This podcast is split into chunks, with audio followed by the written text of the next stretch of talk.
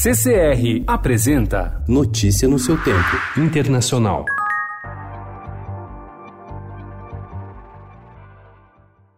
O Brasil abriu ontem um escritório comercial em Jerusalém. Durante a cerimônia, ao lado do primeiro-ministro de Israel, Benjamin Netanyahu, o deputado Eduardo Bolsonaro, filho do presidente Jair Bolsonaro, também confirmou a intenção de seu pai de transferir a embaixada brasileira de Tel Aviv para a cidade que os israelenses consideram sua capital.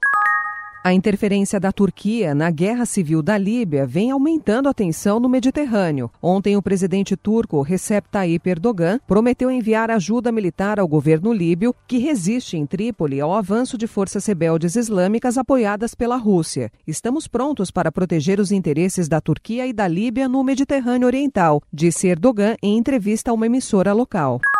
A TV pública chinesa CCTV retirou de sua programação a partida de ontem entre Arsenal e Manchester City pelo campeonato inglês. A decisão foi tomada após o jogador Mesut Ozil manifestar publicamente apoio aos uigures que vivem em campos de detenção de Xinjiang. Ozil, alemão de origem turca, havia condenado na sexta-feira nas redes sociais a repressão da China contra a minoria muçulmana. Ele também criticou os países islâmicos por não denunciarem os abusos cometidos.